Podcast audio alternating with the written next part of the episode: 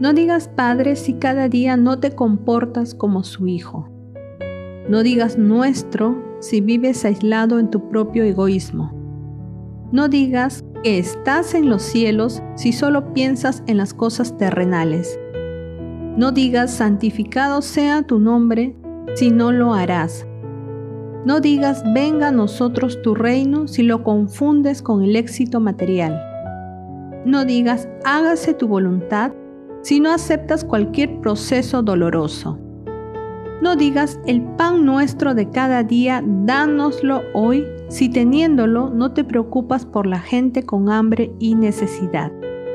No digas perdona nuestras deudas si guardas rencor a tu hermano.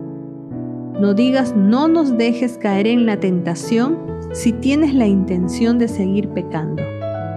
No digas líbranos del mal si no tomas parte activa contra el mal.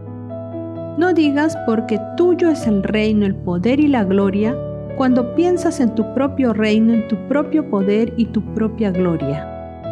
No digas amén si no has tomado en serio estas palabras.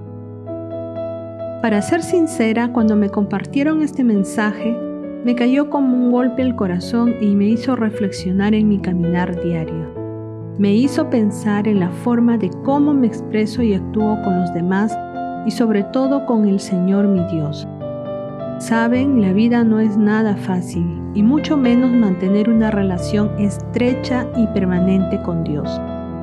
Aquella relación que te exige tener cuidado en donde siempre habías descuidado, donde te obliga a tener integridad en áreas que por lo general son las más débiles de tu vida. Pero lo que sí sé es que nuestro Dios nos conoce como somos y entiende por qué actuamos así. Por eso nos ayuda, porque su poder se perfecciona en nuestra debilidad. Que en este día podamos reflexionar en esto. Y si tenemos que pedir perdón por algo, lo hagamos con sinceridad delante de Dios y de los hombres y sigamos adelante porque Él ha prometido estar con nosotros hasta el fin del mundo. Una palabra de parte de Dios para compartir con ustedes es, vengan y escuchen mi consejo, les abriré mi corazón y los haré sabios. Proverbios 1:23. Bendiciones, hasta la próxima.